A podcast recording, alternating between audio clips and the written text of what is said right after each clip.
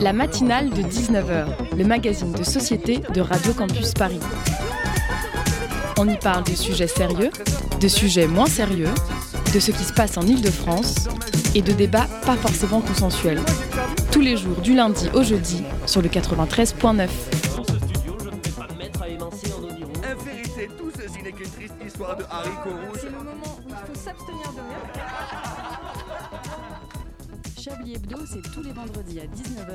Radio Campus Paris. Radio Cap 1, 2, 3, Radio Campus Paris, bonsoir, il est 19h et maintenant quelques secondes, quelques minutes en plus. Et je vous reçois aujourd'hui, euh, c'est la fin du monde, tout le monde est mort dans le studio, le Covid est passé par là, désorganisation, délire. euh, au secours, je vais faire comme je peux pour tout gérer. Voilà, euh, Survivor, hein, j'ai pas fait un putsch, Adalienne de particules au micro. Le programme, demandez le programme.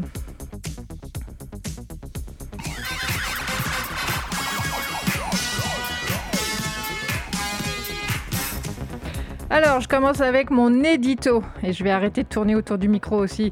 Bonsoir vous, les oreilles et les esprits de Radio Campus Paris. Si je vous dis je vous emmerde, ça vous fait penser à quelqu'un? Oui, au président de la République, le nôtre, qui prétendait être exemplaire et il a bien réussi d'ailleurs, mais je ne sais pas s'il pensait à la langue châtiée.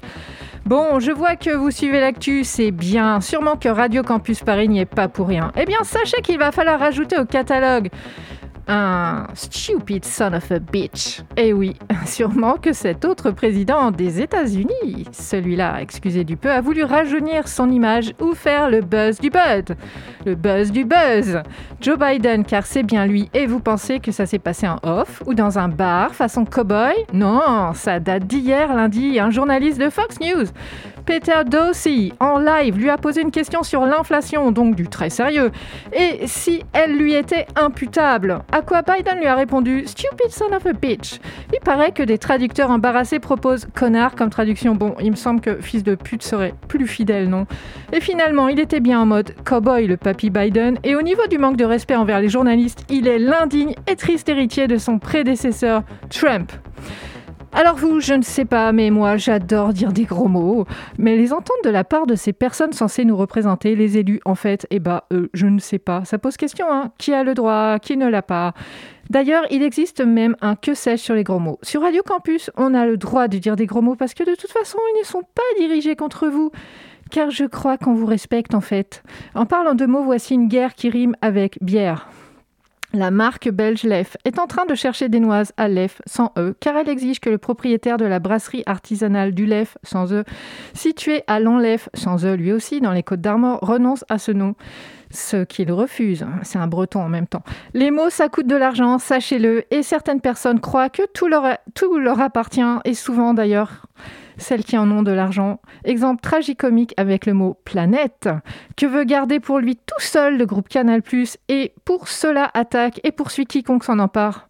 Allez faire un tour sur reporter.net, terre écrit T-E-2-R-E, le quotidien de l'écologie, vous serez édifié.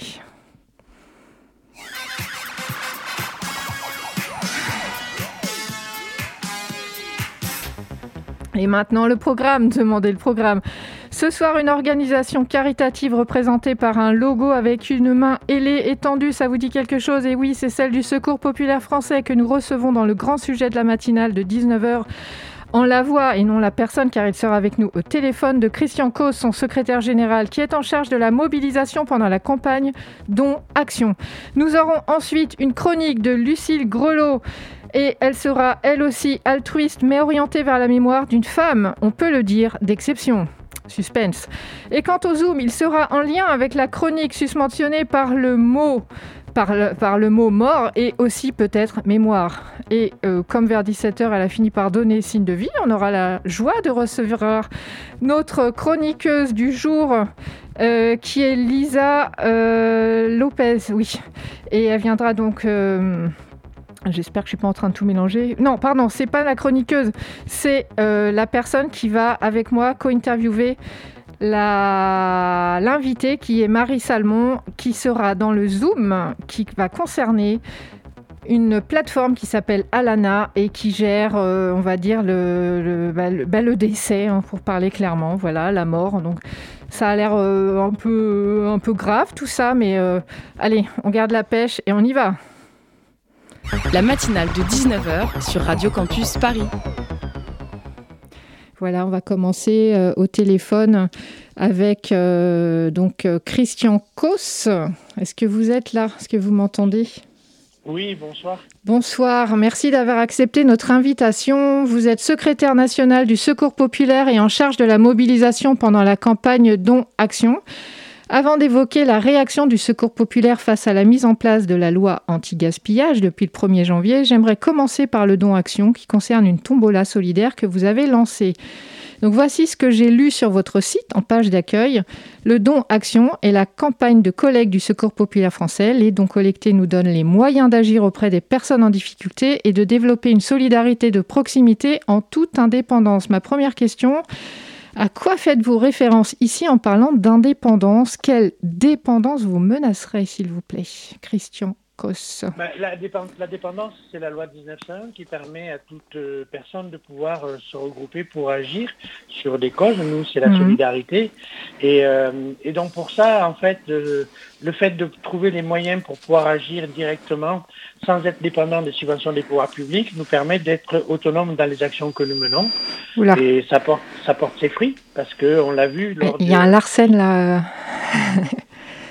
Ah, excusez-moi. Je vous en prie, ça va passer, on espère. Allez-y. Voilà, je disais ça porte ses fruits puisque ça nous a permis d'agir euh, pendant la crise sanitaire euh, en allant aider des personnes qui n'étaient pas dans les radars sociaux parce que pas aux minima sociaux, euh, mais qui avaient des situations de précarité et c'est ça aussi qui fait le fait de pouvoir être indépendant pour agir et aider les gens quand ils en ont besoin, au moment où ils en ont besoin, sans critères spécifiques à définir. D'accord, merci beaucoup. Et en quoi cette collecte de dons euh, qui commence, euh, alors je- vous m'avez rien demandé, mais je dirais un petit conseil sur le site. Ça serait bien de mettre la date en format euh, français, parce que là c'est à l'envers. Donc si je comprends bien, c'est 3 janvier 2022. hein. Non, c'est le 15 janvier. Ah, ça a changé, d'accord. Bon, c'est mes, mes actus du jour, hein, euh, d'accord. C'est Bon. pas grave. Donc, et donc ça se termine en le. Au mois 25 de mars, avec le tirage au sort le 25 mars. D'accord. Donc, en quoi cette collecte de dons euh, diffère-t-elle de la possibilité toute l'année, finalement, de récolter des fonds, des dons?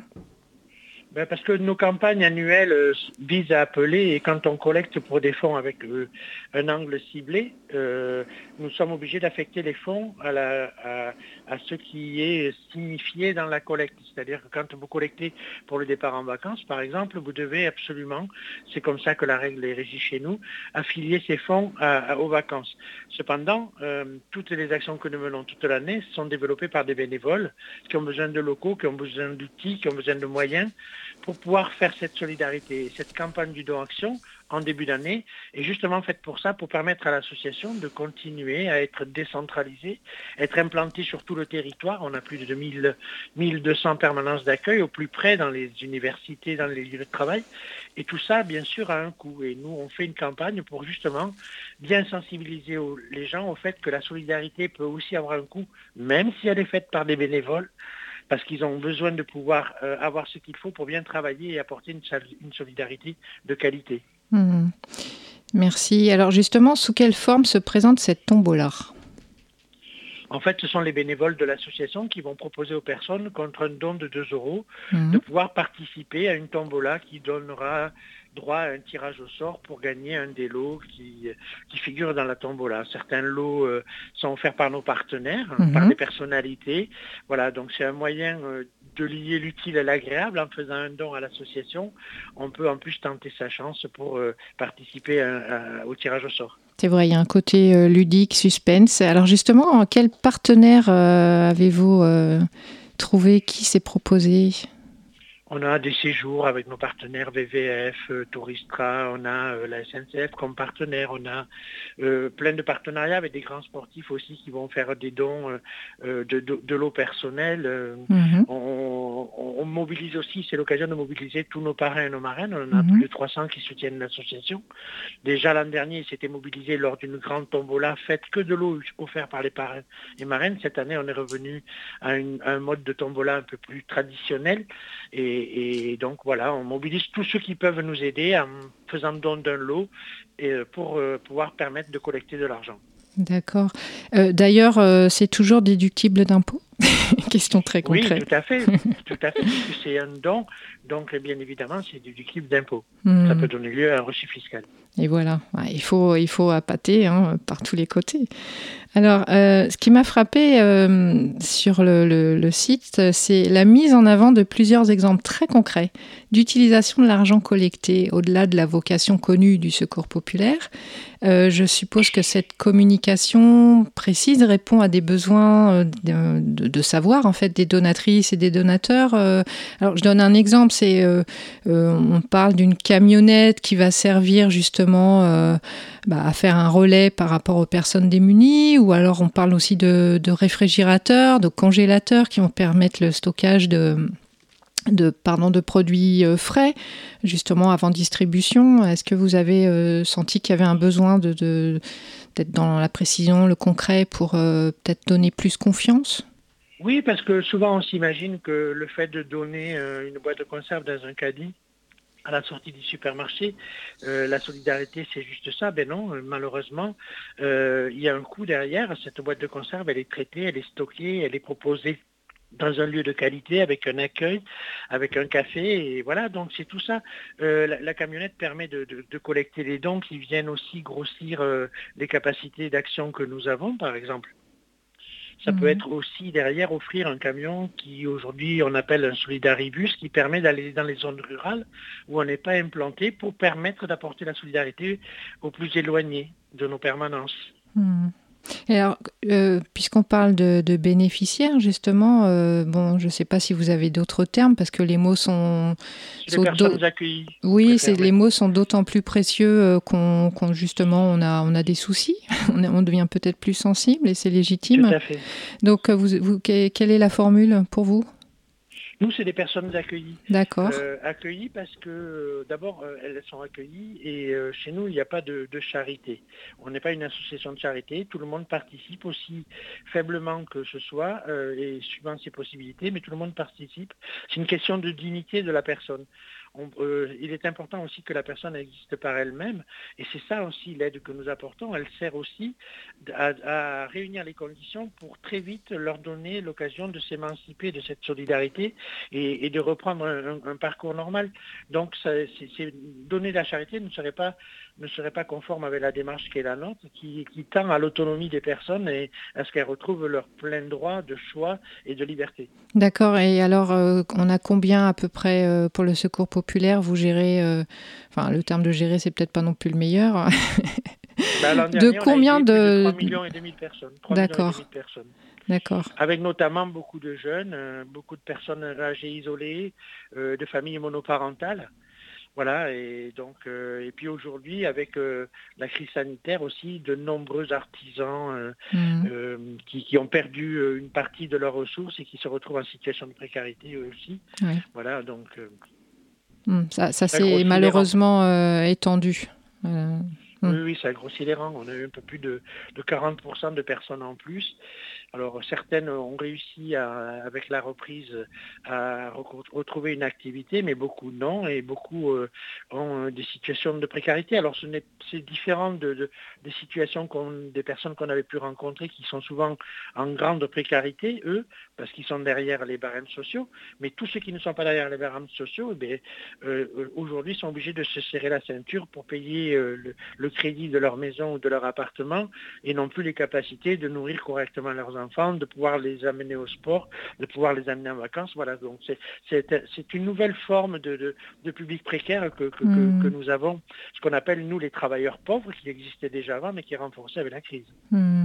Ça veut dire que oui, vous, vous accueillez des, des personnes qui n'avaient pas, entre guillemets, euh, l'habitude euh, de, de, de venir euh, demander de l'aide. Tout à fait, c'est l'aide inconditionnelle, c'est ce que je vous expliquais au début. en fait, ce sont des personnes qui ne pourront pas de toute façon prétendre à des droits sociaux parce que nous ne sommes pas dans les barèmes sociaux, Mm. mais qui aujourd'hui se connaissent des situations de précarité. Mhm. Et il vaut mieux les aider aujourd'hui dans ces situations de précarité à reprendre euh, le, le- le- le- le pas plutôt que d'attendre qu'ils tombent dans les barèmes sociaux pour les aider. Oui, bien sûr. Euh, alors, euh, vous avez, euh, on, on- on connaît le secours populaire avec aussi le terme de français. Et sur le site, j'ai vu que vous, vous mentionnez l'aide à, à d'autres pays que, que la France, en fait. Quel Oui, pays, par exemple? Oui, oui.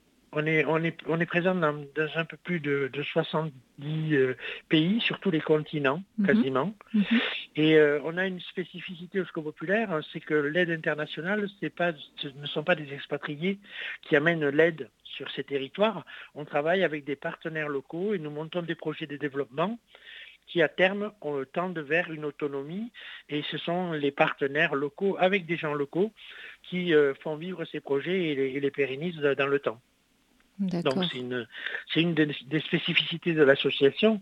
Euh, on, on a un peu plus de, de, de- de 150 partenaires locaux euh, voilà, avec qui nous travaillons, avec qui nous montons des projets, qui assurent le suivi des projets avec nous et, et derrière le- la survie du projet dans le temps pour que ça profite au mieux et que ce ne soit pas juste un coup d'épée dans l'eau quand on y va. Hmm, D'accord.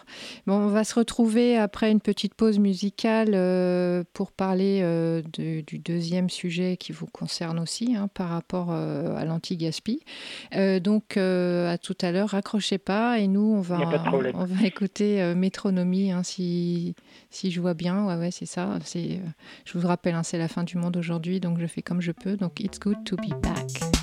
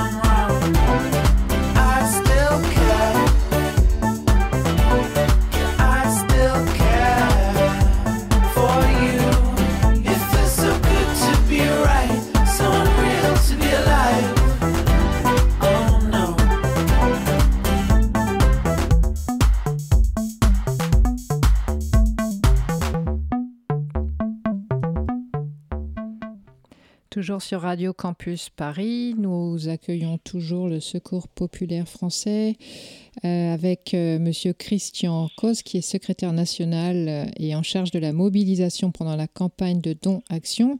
Et on va euh, aborder un, un deuxième sujet. Vous avez félicité dernièrement la mise en place depuis le 1er janvier 2022 de la loi anti-gaspillage, hein, AGEC, AGEC. Elle se décline en cinq grands axes. Euh, sortir du plastique jetable, mieux informer les consommateurs, lutter contre le gaspillage et pour le réemploi solidaire, agir contre la fameuse obsolescence programmée et mieux produire. Donc même s'il y a beaucoup de chemin à faire, euh, vous avez statué notamment qu'on ne peut pas admettre que ce qui est encore utilisable puisse finir à la déchetterie, surtout en hiver où beaucoup de gens s'enfoncent encore plus dans la précarité. Et là, je pense qu'on est beaucoup à vous rejoindre, ce qui était vraiment absolument euh, choquant, euh, va peut-être voir euh, un terme. Euh, donc, euh, qu'est-ce que vous proposez au Secours populaire? Quelles innovations écologiques euh, à l'intérieur de votre action sociale euh, vous avez l'intention, vous avez peut-être déjà mis en place? Alors déjà dire que le Secours populaire est une association de collecte. Oui. Euh, déjà depuis euh, sa création, euh, on va bientôt fêter nos 80 ans, Mhm. euh, nous avons travaillé à la, à la réutilisation des dons qui nous Mhm. étaient faits et on donnait des secondes vies, voire des troisièmes vies des fois, euh, à des objets ou à, ou à- ou à des choses que nous pouvions collecter. Donc c'est pas quelque chose de nouveau pour nous D'accord. en termes de, de- de travail. Après, il est sûr que, bien sûr, on, on est très content que cette loi soit, soit mise en place, mais euh, à la fois aussi, on, tire, euh, la- on attire l'attention sur le fait que c'est- ça ne peut pas être la solution aussi de, pour répondre à, la précarité, parce qu'on ne peut pas, on ne pourrait pas se satisfaire de se dire que euh, les pauvres auraient les restes. Hmm. Donc, euh, il y a un vrai travail à mener euh, là-dessus. Cette loi permet aujourd'hui de, de- il y avait eu déjà la première loi Garot qui permettait sur, de récupérer les denrées alimentaires. Aujourd'hui, ça s'élargit euh, sur, tout ce qui est matériel. Bien évidemment que tout ce qui peut être utilisé et récupéré, nous le faisons à partir du moment où nous sommes certains que ça remplit euh, d'abord des critères de qualité, parce que euh, il n'y a pas besoin, c'est pas c'est pas parce qu'on est pauvre qu'on devrait avoir des choses de sous-qualité, et en même temps que ce soit des choses qui soient utiles à ces familles, qui soient vraiment dans le besoin. Mhm. Est-ce que vous avez, euh, donc on espère qu'on va arrêter de voir justement des denrées alimentaires euh, qui auraient pu être encore euh, consommées et qui sont de qualité et pas forcément périmées non plus. Est-ce qu'on on va, on espérer qu'il n'y aura plus de, de, bah, de javel balancée dessus euh, espérons. Euh, puisque vous avez parlé de collecte, euh, j'ai pensé à, Emmaüs. Est-ce que vous avez un programme d'action parfois coordonné avec d'autres organismes Parce que bon, c'est vrai qu'Emmaüs, on les connaît aussi pour ce qu'on peut appeler euh, une forme de recyclage quand même, euh, de se servir. Oui. euh, de ce qui Emmaüs a, déjà. deux- a- a une différence avec nous, c'est que elle, elle- d'abord il recycle bien évidemment, Mhm. mais il recycle aussi et il répare. Oui. Ce- par des ateliers d'insertion, voilà, Mhm. donc c'est un autre mécanisme, c'est une autre, un autre choix d'action. Euh, bien sûr que ben, on se complète, on n'est pas là pour se concurrencer, et, mais bon, c'est vrai que nous on est plutôt sur de la récupération de choses qui sont directement réutilisables. On n'est pas trop dans la euh, réparation, c'est pas Mhm. notre domaine. Mhm. Mais bon, voilà, après, euh, nous récupérons des choses aussi que nous remettons en état. Quand je dis de la remise en état, c'est de pouvoir, de façon à pouvoir être propre et de qualité, voilà. Mais et après, on les propose aux familles. Et euh, vous avez, vous aussi, comme Emmaüs, des, des entrepôts où on peut euh, venir acheter comme ça euh, ce genre de produits? On- On a, on a des braderies solidaires. On Ouais. a droit, en tant qu'association, à un certain nombre de braderies. Emmaüs est sous un autre registre de déclaration que nous. Mhm. C'est pour ça qu'ils ont des boutiques. Nous, c'est plus, c'est plus des actions de solidarité Ponctuels à très, bas- à très, bas, à très bas prix, Oui. voilà, qu'on ouvre de temps en temps au public à raison de- d'un certain nombre de, de- qui nous sont autorisés. Mais après, ce sont des vestiaires de la solidarité qui sont euh, destinés aux personnes les plus démunies. C'est-à-dire que tout le monde peut pas euh, euh, se... tout le monde... Enfin, est-ce que tout le monde peut rentrer ou est-ce qu'il y a justement un minimum nécessaire au niveau non, des, des justement, revenus? je vous disais, on, on fait de l'aide inconditionnelle. Vous savez, Hmm. vous pouvez aujourd'hui, c'est le cas, hein, on en rencontre plein, vous avez des gens aujourd'hui qui travaillent et qui n'ont pas les moyens d'acheter une paire de chaussures à leur gosse. Oui. Donc, euh, si on se base simplement sur euh, ce que je vous disais au début de la conversation, sur les minima sociaux, on va limiter à des gens et on va laisser des gens dans une forme de précarité injuste parce que euh, c'est vrai qu'ils ont un salaire aujourd'hui, qu'ils gagnent, mais leurs charges sont tellement importantes Mhm. qu'ils n'arrivent plus à finir les debout et qu'ils ils vivent des situations de précarité.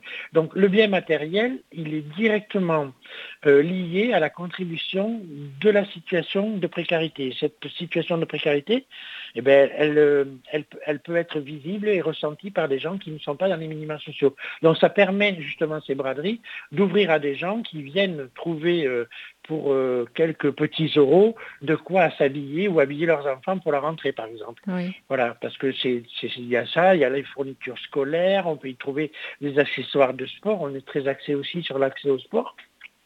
Et aujourd'hui, se payer un équipement de sport, eh ben, ça peut être pour certaines familles un luxe. Donc c'est bien de pouvoir trouver, euh, trouver des endroits où euh, on n'est pas exclu parce qu'on n'a simplement pas assez d'argent pour s'acheter ce à quoi on pourrait prétendre. Hmm.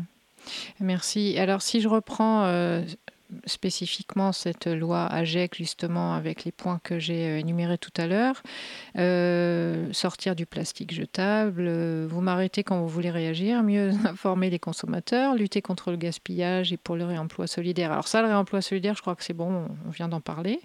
Agir contre l'obsolescence programmée, je pense que c'est un peu lié par rapport à, à Bien sûr, l'utilisation quand on d'objets. redonne qui- vie à des, voilà. à des outils, ça permet de sortir aussi euh, du fait de tout jeter parce qu'on a un problème, euh, voilà, ou parce que c'est plus de la bonne couleur, ou parce que c'est, voilà, c'est. Ouais. Mais je crois que le rôle d'éducation aussi, il est très important. Cette loi, elle n'a pas pour effet, il faut qu'on soit aussi euh, assez logique.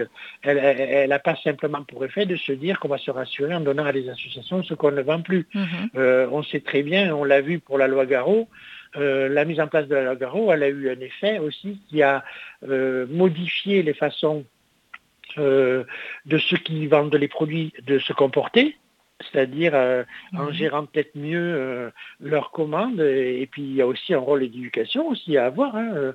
Euh, on, on est, on est, on a quelques mauvaises habitudes à vouloir tout disposer de tout à tout le moment. Donc c'est aussi ça l'éducation populaire que nous menons aussi au travers de, de ce que nous faisons. Donc nous diversifions nos formes d'aide par rapport à ça.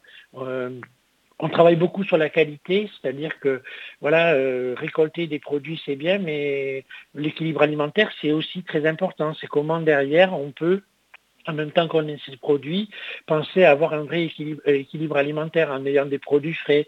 Donc Mhm. on favorise aussi les circuits courts, ça Mhm. permet aussi d'aider les agriculteurs. Voilà, c'est une solidarité groupée, c'est pas c'est par l'action euh, de tous et la mobilisation de tous que nous arriverons à, à éviter euh, qu'il y ait du gaspillage. D'accord, c'est une vision globale. Alors, vous avez parlé de, de- justement d'éducation, donc ça me, par analogie, je pense aux enfants. Sur votre site, il y a un onglet Copains du monde euh, qui concerne en fait le mouvement d'enfants du secours euh, populaire. Euh. Est-ce que vous pouvez en dire quelques mots, s'il vous plaît? Bien sûr. En, en 1992, on a créé un, un mouvement d'enfants copains du monde. En fait, on s'est aperçu que les enfants avaient parfois des, des envies d'agir et avaient du mal à trouver le lieu ou comment agir.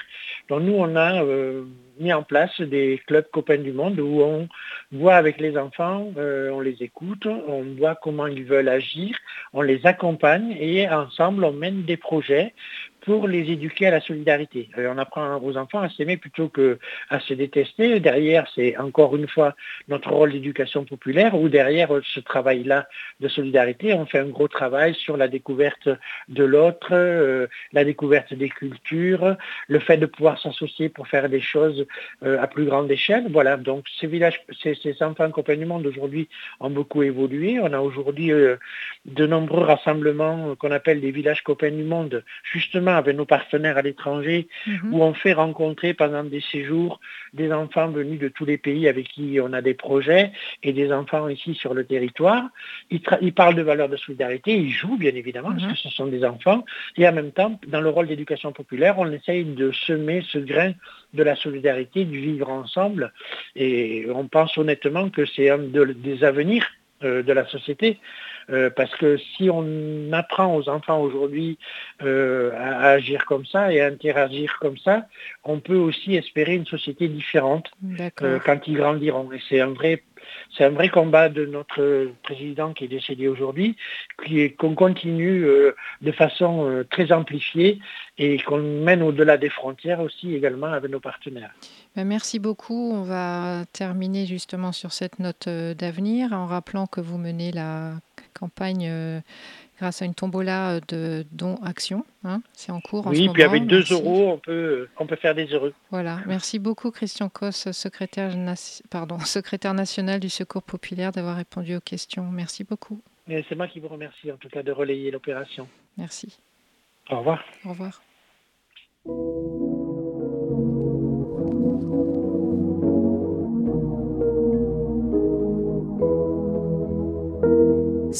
170 au compteur, je passerai presque inaperçu.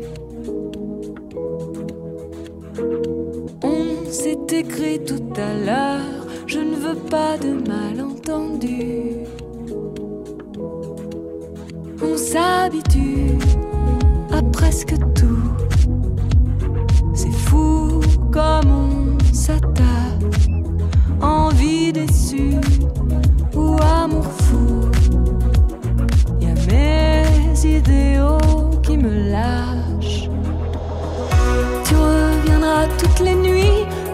je ne t'appelle pas. Je te rêve l'après-midi, je te cherche dans les draps.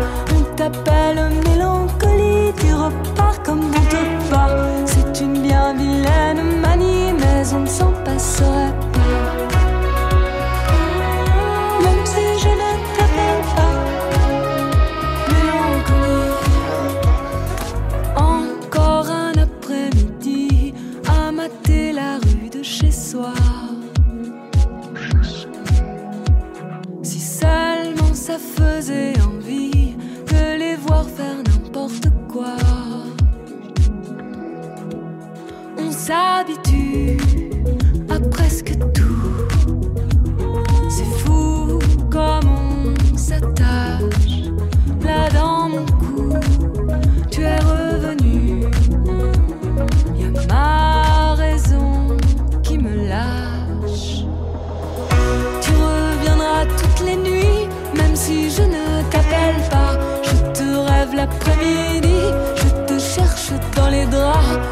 On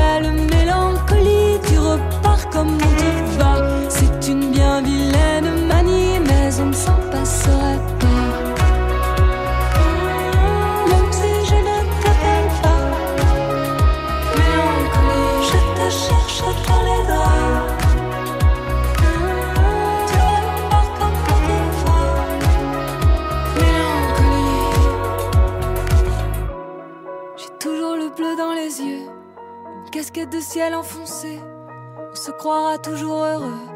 Nos cœurs sont pourtant gris foncé. Je dors pour rêver un peu, pour qu'on vienne me réveiller. Les étoiles que j'ai dans les yeux ne sont pas des lunes accrochées. Je sors le soir avec ma lady. Elle porte lunettes et traits d'esprit. Des dollars plutôt que du brandy. C'est des faux espoirs qu'elle vous brandit. Vous l'avez tous aimé, mon ami. Elle vous rend visite toutes les nuits. Je voudrais pourtant qu'elle me quitte. Et que de mes peines je m'acquitte. Tu reviendras toutes les nuits, même si je ne t'appelle pas. Je te rêve l'après-midi, je te cherche dans les draps. On t'appelle mélancolie, tu repars comme on te va. C'est une bien vilaine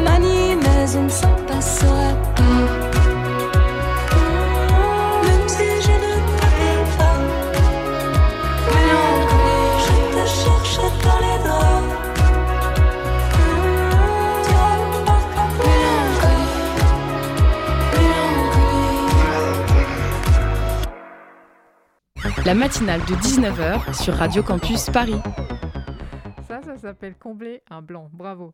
Donc, on va recevoir maintenant euh, une chronique de Lucille Grelot, euh, bah, euh, comme je vous ai dit, c'est la fin du monde, donc on va l'entendre à distance. Et elle va nous faire eh bien, une superbe chronique à propos de la panthéonisation de Simone de Beauvoir. Et oui, quand nous pensons à la France, à sa grandeur, à ses valeurs, liberté, égalité, fraternité, nous pensons aussi à Simone de Beauvoir. Sa panthéonisation est non seulement logique, mais aussi nécessaire pour les Français qui ont besoin de figures contemporaines auxquelles ils peuvent se reconnaître, s'appuyer, s'inspirer et par lesquelles ils peuvent aussi oser s'émanciper. Philosophe, romancière, mémorialiste et essayiste française, Simone de Beauvoir incarne la liberté d'expression, le combat pour l'égalité entre les hommes et les femmes et par conséquent la sororité. Cette femme, née à Paris dans une famille bourgeoise, étonne dès son enfance les adultes par sa conscience d'être avant tout un être autonome. À l'âge de 7 ans, une passante la félicite pour ses jolis mollets, mais elle s'indigne Je ne suis pas un corps, je suis moi. Lorsqu'elle devient étudiante à la Sorbonne, elle s'inscrit dans huit licences. Elle s'intéresse à tout et fait de ses connaissances une force. Elle souhaite passer l'agrégation, mais elle ne peut pas accéder aux classes préparatoires car elles sont interdites aux femmes à cette époque. Elle côtoie alors les normaliens qui étudient dans ses préparations et fait la rencontre de sa vie, Jean-Paul Sartre. Tous deux forment le couple libre des âmes libres. Un peu plus tard, elle crée avec lui la revue Les Temps modernes qui vise à influencer les choix politiques et idéologiques accompagnés des grands philosophes de Saint-Germain-des-Prés comme Raymond Aron, Michel Léris, Maurice Merleau-Ponty ou encore Boris Vian. Elle multiplie les romans et les essais et s'impose comme une écrivaine majeure de l'époque, obtenant en 1954 le prix Goncourt pour son livre Les Mandarins. Ses œuvres sont alors parmi les plus lues au monde. Elle incarne la mode existentialiste, la liberté d'expression, la liberté sexuelle, bisexuelle et la liberté d'être soi. Elle est devenue aussi l'égérie de l'égalité entre les hommes et les femmes, du féminisme, avec son livre emblématique le deuxième sexe, traduit en 121 langues et vendu à des millions d'exemplaires encore aujourd'hui. Elle ouvre la cage de la prison dans laquelle les femmes sont enfermées depuis des millénaires, déclare la philosophe Elisabeth Badinter. Militante pour l'avortement, pour l'émancipation professionnelle et économique des femmes, elle déconstruit les tabous sur la maternité, l'image de la ménagère, et libère la parole sur la physiologie du corps féminin. Elle devient pour les générations suivantes une pionnière du mouvement féministe et son livre devient une référence. On ne naît pas femme, on le devient, écrit-elle, donnant ainsi le départ d'un mouvement de conquête donné aux autres femmes l'envie de conquérir l'égalité et la liberté. Simone de Beauvoir, c'est enfin la fraternité, car ce vouloir libre, c'est aussi vouloir les autres libres. Dès le début de la guerre d'Algérie, elle prend parti pour l'indépendance et associée à Gisèle Halimi, son influence permet d'obtenir la reconnaissance des tortures infligées aux femmes lors de la guerre d'Algérie. Elles fondent ensemble le mouvement Choisir qui joue un rôle déterminant pour la légalisation de l'avortement. À la fin de sa vie, elle publie le récit Une mort très douce, dans lequel on découvre tendresse, chaleur et attention pour sa mère mourante. Elle dénonce ensuite l'abandon des personnes âgées. Aujourd'hui encore, Simone de Beauvoir inspire les femmes du monde entier. Le Panthéon, le temple de l'humanité, a besoin de sa lumière féminine et féministe en son nom. Simone de Beauvoir, c'est donc un amour de la vie, de la liberté et des autres libres.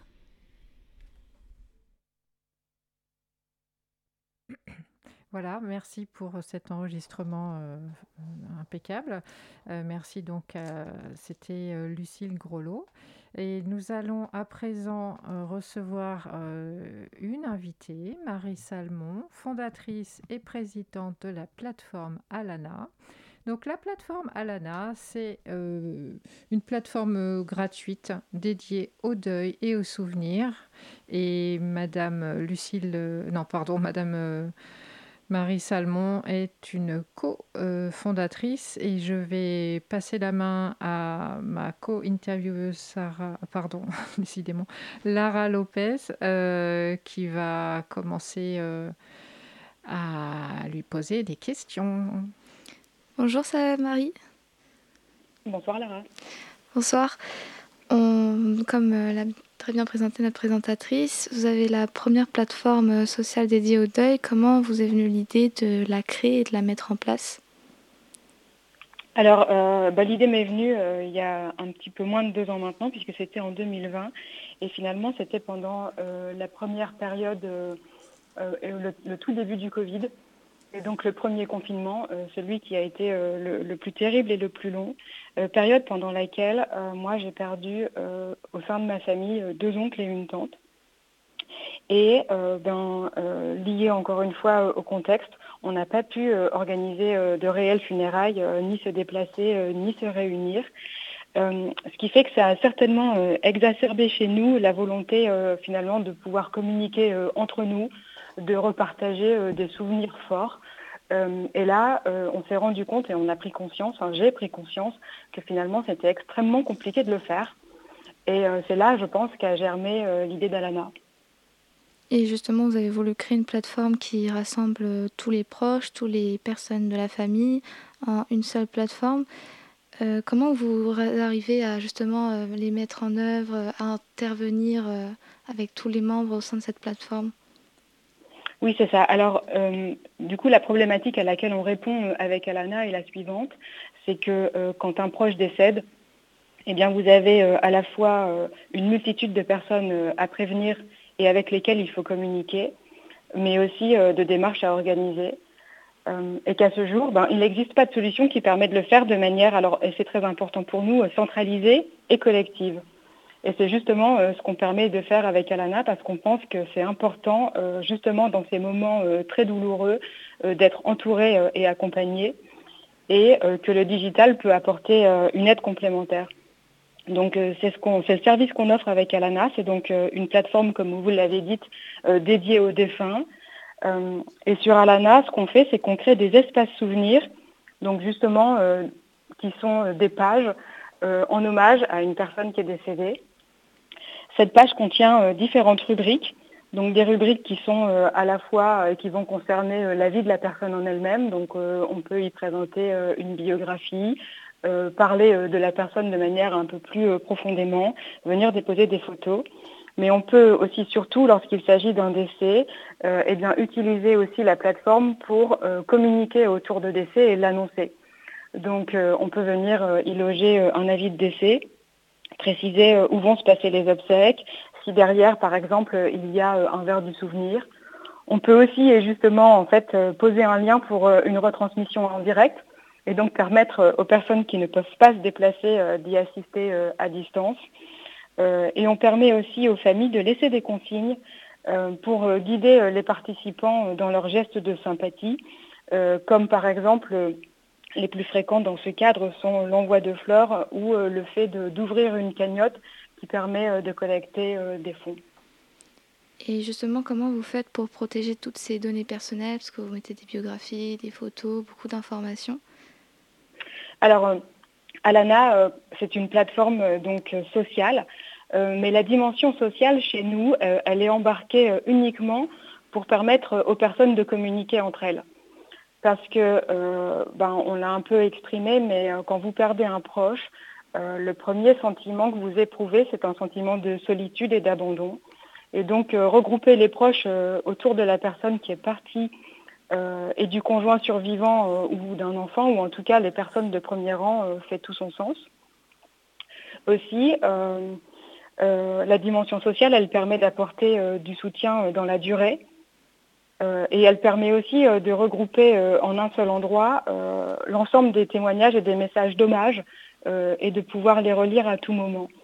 Et, Alana, c'est la seule plateforme qui permet bien d'à la fois euh, communiquer de manière euh, publique, parce que euh, justement quand on est confronté à un décès, on doit pouvoir l'annoncer autour de soi, l'annoncer à son employeur, l'annoncer à des collègues de travail, l'annoncer à des voisins de quartier.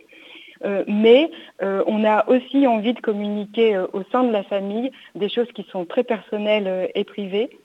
Et donc c'est la dualité à laquelle on répond avec Alana, puisque quand vous créez un espace souvenir, euh, vous devez euh, demander à le rejoindre.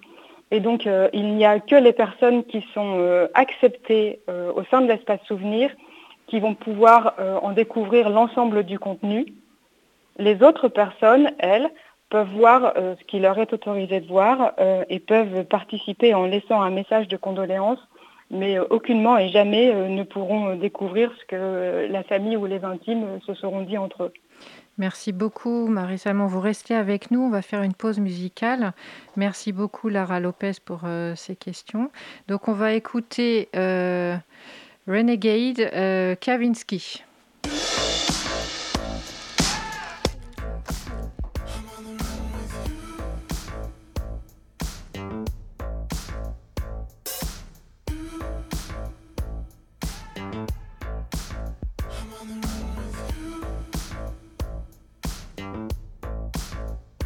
Summer's 2019, it's like a pipe dream.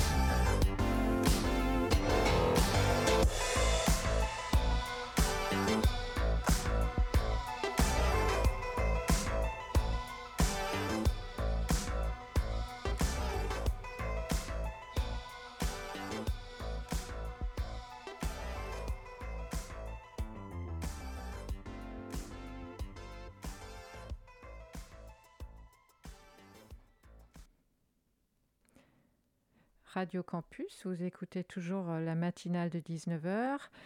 Et nous accueillons toujours l'entreprise Alana euh, grâce à sa cofondatrice Marie Bérangère Salmon. Et donc avec moi, j'ai Lara Lopez en personne euh, précieuse aujourd'hui puisqu'elle pose euh, des questions justement qui nous éclairent sur euh, cette entreprise un peu particulière puisqu'elle traite du sujet du deuil bah, via Internet en fait. hein.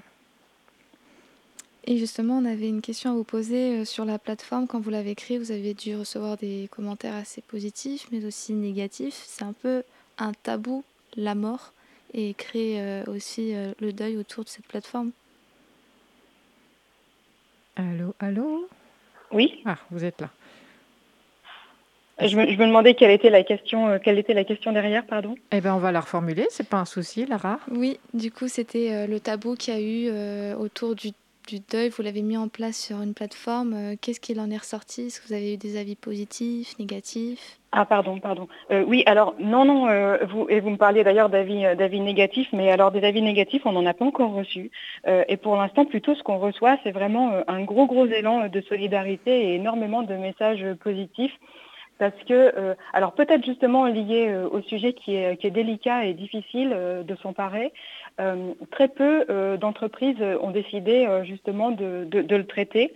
et à aujourd'hui, notamment au niveau du digital, il y a très très peu d'initiatives. C'est un secteur qui est resté encore très traditionnel. Et euh, donc, ce qui fait qu'aujourd'hui, on est plutôt très encouragés euh, et les gens nous remercient euh, de, prendre, de prendre le sujet à corps. Et comme vous le disiez, il y a des entreprises qui vont, être, qui vont vous solliciter au nom. Quelles sont les entreprises justement qui vous ont soutenu dans cette approche?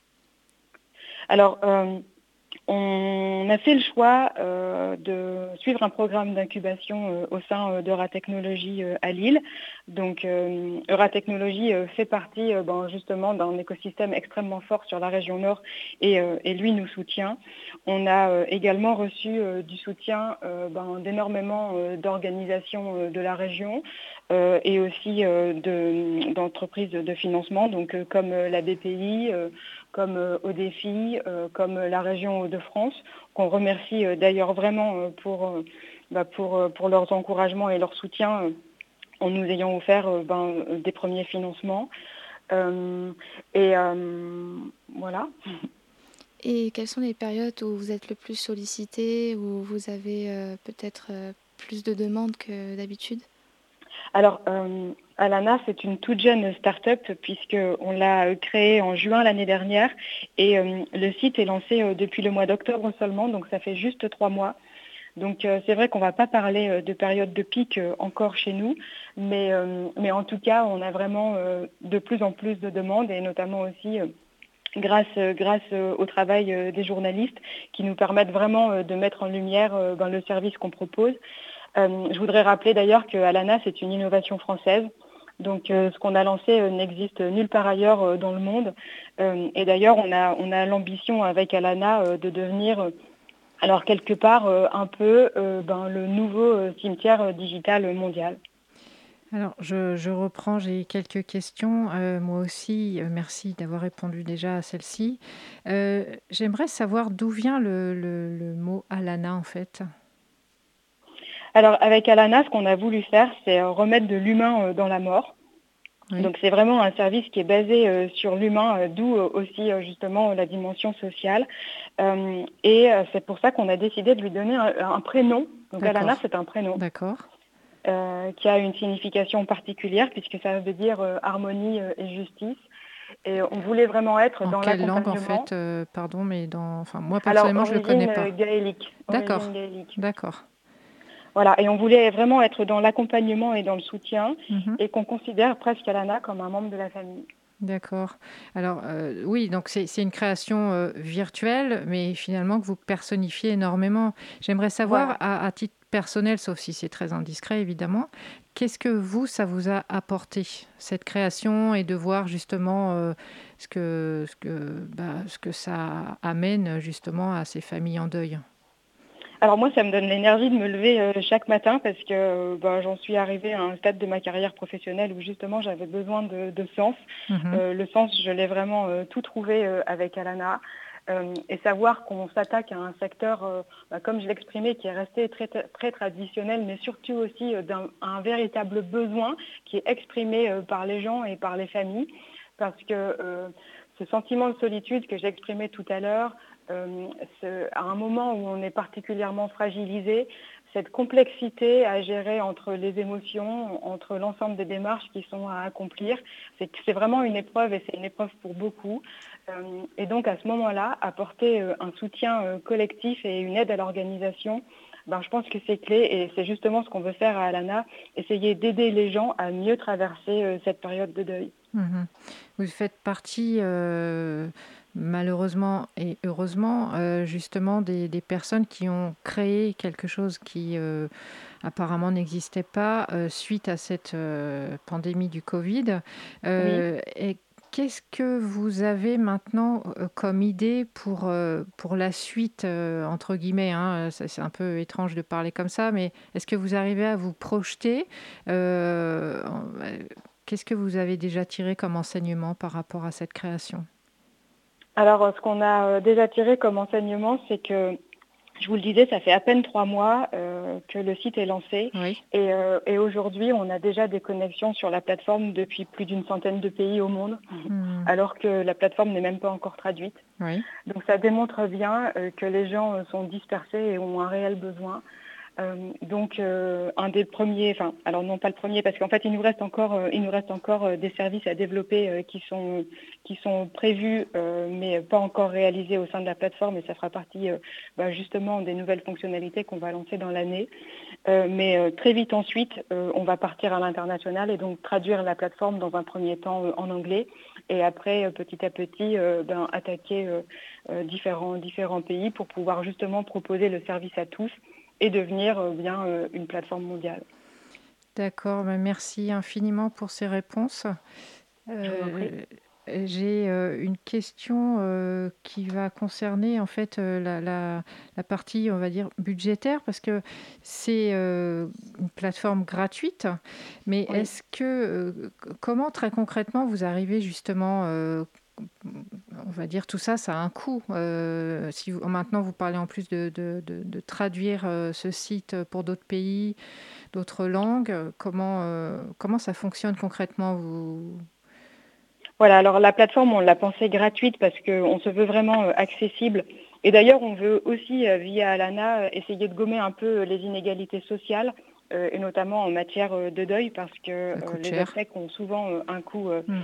un coût très élevé et mm. c'est pas évident pour tout le monde d'y mm. faire face. Donc proposer un lieu de recueil en ligne qui soit digne et accessible à tous, ça fait aussi partie de nos volontés. notre rémunération, on va l'attirer finalement de, de, rémunération de partenaires. Euh, je vais vous donner un exemple. Souvent, dans le cadre d'un décès, euh, un des premiers gestes que l'on exécute, c'est le fait d'offrir des fleurs et d'envoyer des fleurs. Euh, si les personnes passent par notre plateforme pour l'envoi de ces fleurs, nous toucherons une, une commission sur les fleurs envoyées. D'accord. Donc, ce sont les partenaires du site qui vont nous rémunérer. D'accord. Ben, merci beaucoup d'avoir répondu à nos questions. bonne soirée à vous. Et bon, c'est difficile de dire bonne continuation parce que c'est vrai qu'il y a toujours une idée de deuil euh, sur votre projet, même si c'est très altruiste et euh, ça part de votre expérience euh, malheureuse, mais vous en avez tiré quelque chose de positif apparemment. Donc merci beaucoup. Oui, je vous en prie. Bonne merci soirée. Beaucoup. Au revoir. Au revoir. La matinale, c'est fini pour aujourd'hui tapis, voilà.